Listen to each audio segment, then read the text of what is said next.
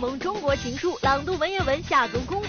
我们必须要念好几遍，念通它的轻重音跟转折在哪里，要念通它。袁泉用心演戏，在挑战中不断成长。确实有很多的更重要的事情需要做。关爱流浪动物，衷心呼吁用领养代替购买小动物。以领养代替买卖。大家好，欢迎来到好给力玻璃海苔点心面，独家冠播出的娱乐乐翻天，我是顾晓。大家好，我是紫薇。现在进入到金秋十月哈，金秋十月是一个收获的季节。讲到我们东南卫视呢，经过精心的准备，也将收获一档全新的节目，叫《中国情书》。是的，这一档节目呢，就是艺术家们将一些经典的情书进行新的诠释，带给观众不一样的体验。是的，很多去现场录制的朋友看完之后呢，都说非常感动。其实我觉得感动有两个原因，首先呢，这些情书写的非常真挚，当然很感动人。另外呢，艺术家的演绎呢，也是为本档节目增色不少。是的，这一次的艺术家还请到了我们全才的艺人李立群老师。那不知道他在中国情路上有什么精彩的表现？一起来看一下喽。从东方情话读懂百年沧桑，东南卫视第四季度打造的大型文化节目《中国情书》日前在北京火热录制当中。继上次小编在录制现场发现老戏骨鲍国安老师之后，这一次小编又看见了另外一位来自宝岛台湾的老戏骨。接下来，请出我们这封信的读信人，著名表演艺术家，来自宝岛台湾的全才演员李立群老师，欢迎。我相信啊，这李老师一出场啊，每一观众朋友的脑海里啊，都会浮现李老师塑造的不同角色。李立群被誉为难得一见的全才艺人，从业数十年，涉足电影、电视剧、舞台剧、话剧、相声等多种艺术类别。而这次出现在中国情书的舞台上，为大家朗读情书，究竟是出于何种考虑呢？我觉得现在大家都流行，好像念信呐，或一些念一些很出名的散文呐，不是坏事儿。偶尔让大家静下来看一些过去的名人或近代的名人写的一些信，用的一些情感。也蛮好。六十多岁的李立群老师还能有这种挑战精神，实在令人佩服。而说起这次朗读的情书，没想到李老师也是感触颇多。名字英语细节的书，我们上初二的时候，语文课本里面有加双圈加双圈的意思就是一定要背，一个一个到老师面前背。当时我们都背得滚瓜烂熟。事隔五十多年，我今天重新念这本书，百感交集。也得到他的感动。原来一个人的生命伟大是跟年纪没有关系。谢谢。但是这封情书通篇都是文言文，观众理解起来难免费力。在读信的处理上，李老师也是下足了功夫。我们必须要念好几遍，念通它的轻重音跟转折在哪里，要念通它，不能念不通它。嗯，所以要要多念几遍。哦，念通了。把它念出来，别人听着也顺。也许这就是李立群老师从艺这么多年来的工作方式，认真的在实践中不断打磨，才成就了今天的他。每一个角色都要很小心的，演完之后还要反省。嗯，经常演完一个角色，回家还在念刚才台词，有点不甘心的样子，想把它念得更好的样子。演了这么多年的戏，李立群老师从未松懈过，不论是《春光灿烂猪八戒》里的东海龙王，小宝贝儿。错了，我我糊涂，我不对。神雕侠侣里的欧阳锋都死了，爹把你们给埋了吧。大秦帝国里的魏惠王真是要死光了，我魏国人马立刻得去喝西北风，你知道吗？你都得到了广大观众的认可。当谈及这些，李立群老师还是怀着一颗感恩之心。十三亿人当中有多少人看过我的戏？我不知道，肯定有几亿以上。他们看完了戏之后，是哈哈大笑，或者是哭哭啼啼，或者是。感动，我不知道，但是我非常感恩，有这么多观众这些年以来在支持我们，或者愿意看我们演戏，或者看我们演戏之后还说一声真不错，啊，就是我的剧还值得大家一顾的话。我就非常感恩。乐翻天总可报道，一个好的演员啊，除了为演戏之外，其实另外呢，他们呢也有很多要求的。是的，这个要求呢就是对剧本了。你比如说陈道明老师，好多年没有见他演戏了，对不对？他是没有戏拍吗？没有。之前人士说呢，其实很多人捧着剧本找他拍戏，但是呢，他接戏是有很有要求的。是啊，我知道他的要求有这个，一定要是制作精良的电视剧，然后呢有特别正确的历史观。我真的觉得陈道明老师的三观特别的正。像之前热播的电视剧《我的前半生》当中，其实是一个配角角色，陈道明老师也特别认真的对待。哎，讲到我的前半生呢，不得不提到另外一个人，我觉得他年纪不大，但是也可以称为是老戏骨。哦而且呢，他对接戏包括演戏呢也非常非常有要求。他就是袁泉。前段时间电视剧《我的前半生》热播，让荧屏上许久未见的实力派女演员袁泉重新回到大家的视野中。在剧中，袁泉所饰演的唐晶重情重义、雷厉风行，职场女强人的形象被袁泉刻画的入木三分。Angel 的案子拿给我做，你要干嘛？帮他们翻盘，收复华东市场。不可能，我都做不到。就是因为你做不到，所以我才要做。近日，袁泉低调现身上海出席活动，情澈的眼神，得体的笑容。生活中的袁泉并没有唐晶雷厉风行的那一面，反而是特别的不锋利、不张扬。云淡风轻的性格包含着安静的力量。对于这个被大家反复津津乐道的唐晶，袁泉就表示可以演得好，是因为两人有相似之处。我觉得唐晶身上有很多人身上共有的那些特点，所以才会有这么多观众去喜欢他。对，对于我来讲，我觉得我是懂得他的人。对。和作为女强人的唐晶相同的是，每天繁忙的日程也让袁泉应接不暇。她在钻研角色同时，还要权衡好家庭，所以除了公开的宣传发布会，她几乎没有接受其他访问。对，没有没有特别的去做过多的曝光，因为确实有很多的更重要的事情需要做，比如说新戏的拍拍摄，然后还有陪着孩子过他的假期。对我觉得这一些可能比。呃，比那些琐碎的工作要更重要。演好戏，顾好自己的家庭，才是袁泉在乎的事情。她总是能在事业上升的时候，学会沉寂自己，等待下一次给观众带来佳作。一九九九年，当时还是大三的袁泉，凭借第一部电影《春天的狂想》获得了金鸡奖最佳女配。本来演艺道路一片顺遂的她，却决定去出演话剧。要知道，在当时话剧的关注度是极小的，需要演员更加沉得住气，有更稳定的演技。这些袁泉几乎都做到了。我永远不会的，你知道。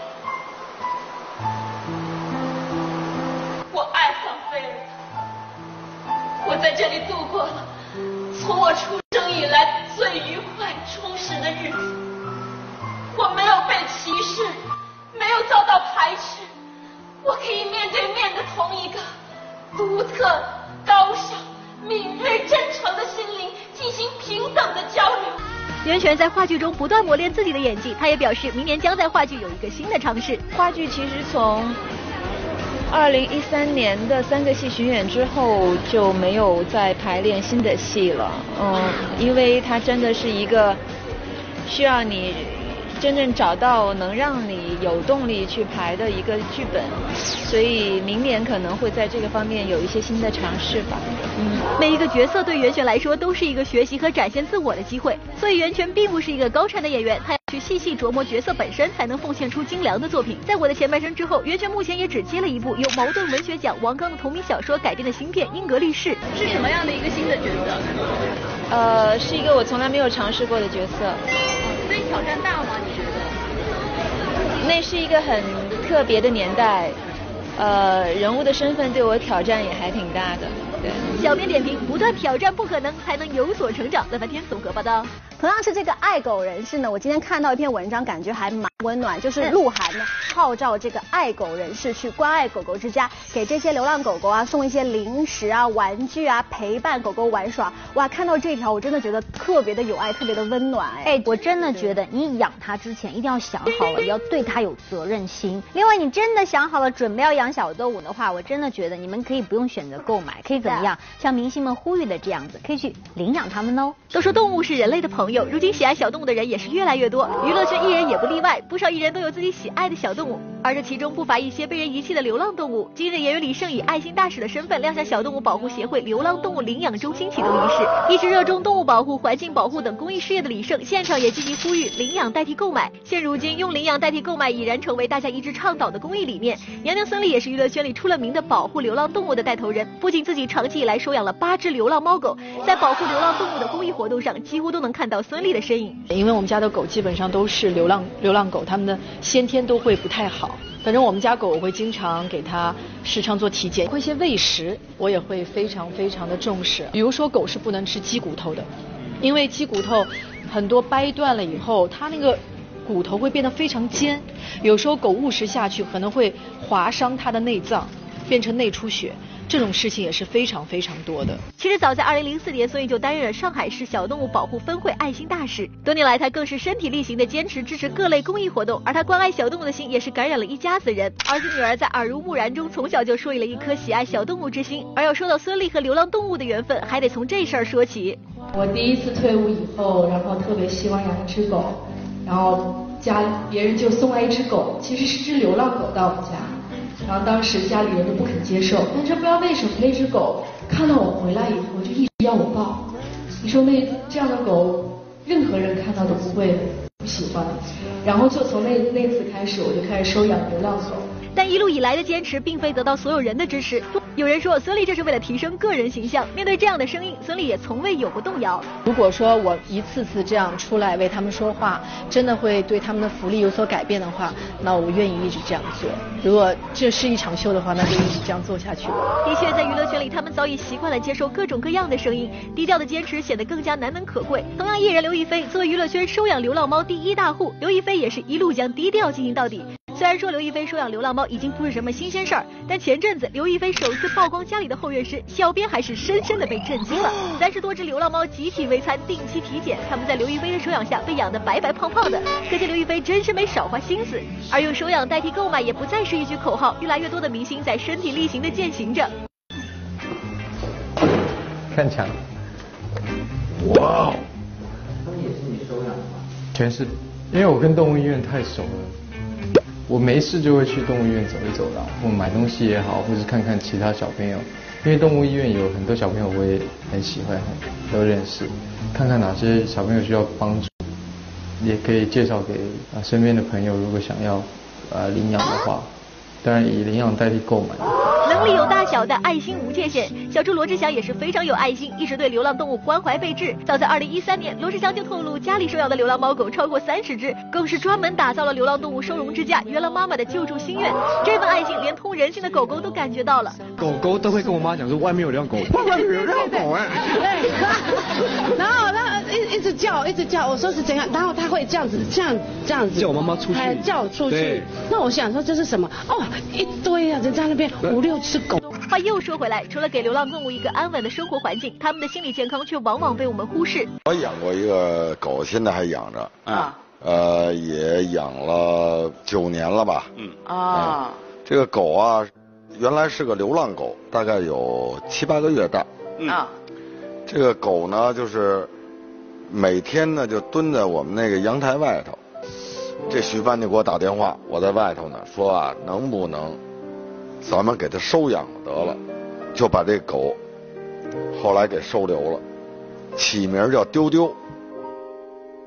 到了我们家之后啊，我能够感觉这狗啊是已经被人给打趴，见了所有的人它就是哆嗦，哎呀，就是抖。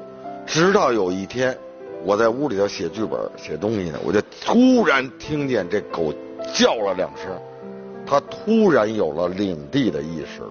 这是家，慢慢慢慢，这八九年把这自信给他建立起来了。哎呦，说到这里，真的要为娱乐圈的暖心偶像们点个赞。救助和陪伴都不是一时的冲动。希望电视机前的各位观众朋友们，在觉得小动物可爱的同时，还是要秉持着一颗对生命负责的态度进行领养，避免对流浪动物产生二次伤害。让我们一同倡导用领养代替购买，给更多流离失所的小天使们一个温暖的怀抱吧。乐翻天综合报道。五月天二十年不忘初心，追寻音乐梦。管碰到这句烦不开心的事情，在这一天很正常。大家好，欢迎回到好小给力玻璃海的点心面独家冠名播出的娱乐乐翻天。大家好，我是顾晓。大家好，我是紫薇。我们来讲讲五月天哈。我觉得这五个大男生不知道怎么，在我的印象当中，哎，大男生姐姐他们好像已经要奔四了吧？怎么叫大男生啊？我跟你讲，真的，五月天虽然随着他们年龄的增长，可能身份转变，可是在我心目当中，我就觉得他们是五个大男孩。为什么？你看，不管是他们选的那个歌曲的风格，包括他们的歌词，包括他们在舞台上表演那种状态，都是很年轻、很青春的，而且积极向上的。所以我一想到他们，就觉得大男人。是啊，不仅如此，这五个男孩对于音乐梦想的执着和努力，也不得不让人佩服。日前，五月天现身上海出席活动，五人悉数亮相，一如当年组队玩音乐时的热血模样。作为华语乐坛的长寿音乐组合，五月天携手走过了二十个年头，从青葱少年到集体奔四，五月天追寻音乐的初心依旧不变。而能二十年如一日的保持这份初心，或许和成员们积极乐观的个性密不可分呢。谁最阳光？石啊，石头啊，嗯，石头非常热爱户外运动，所以看到各种的户外运动可以接触到阳光的，他绝对都不会放过。石头是连个性都很阳光，哦，对，不管碰到什么举蛮不开心的事情，比较正向一点，正向，对对对，就不去在意。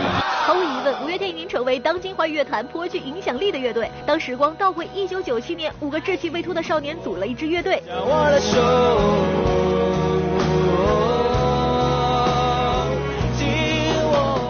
名不见经传的学生乐队到如今的实力唱团，他们这一路披荆斩棘也是有诸多的不易啊。在北京的无无名高地，来北京这边就是希望有多一点的演出机会嘛。那问来问去只有呃大概只有那那样的几个场地。那呃平常他们就是有一些比较风格比较特别的乐团在那边演出，然后我们那时候就很怕去了之后呃就是他们口味特别挑，就会怕被虚啊，怕被赶下来等等的。所以那时候去那边的时候就特别紧张。二十年的时间足以改变很多，成员们的身份也都渐渐转化。作为乐队内最早为人父亲的冠佑和石头，这两人对于家庭的付出、对于孩子的关爱，以及还有兼顾音乐的理想，这三者之间都做到了最好的平衡。五月天用自己的行动感染着一代又一代的年轻人，希望他们也能在追梦的路上永不言弃。说真的，要兼顾就是像我们在做音乐的时候，然后跟后来就是巡回演出的时候，然后他们一回家就是马上就要切换成那种好爸爸模式。每天早上六点就要起，就是起来再去上学。是是，所以我真的觉得，就是就真的很辛苦。小编点评：叫醒你的不是闹钟，而是梦想啊！乐翻天综合报道。欢迎来到玻璃海苔点心面娱乐显微镜的环节，只要答对问题呢，就有机会拿到我们奖品了。来看看我们上周的正确答案呢，就是王源，恭喜这位朋友，你将获得的是玻璃海苔提供的大礼包一份之外呢，另外还有我手上乐翻天为你们定制的充电宝是送给你的。是的，这娱乐显微镜的问题就是摸着这只狗的人是谁？登录乐翻天的官方微信和官方微博，把正确答案告诉我们，就有机会呢获得玻璃海苔提供的礼包一份以及乐翻天定制的充电宝哦。是的，今天节目就这样了。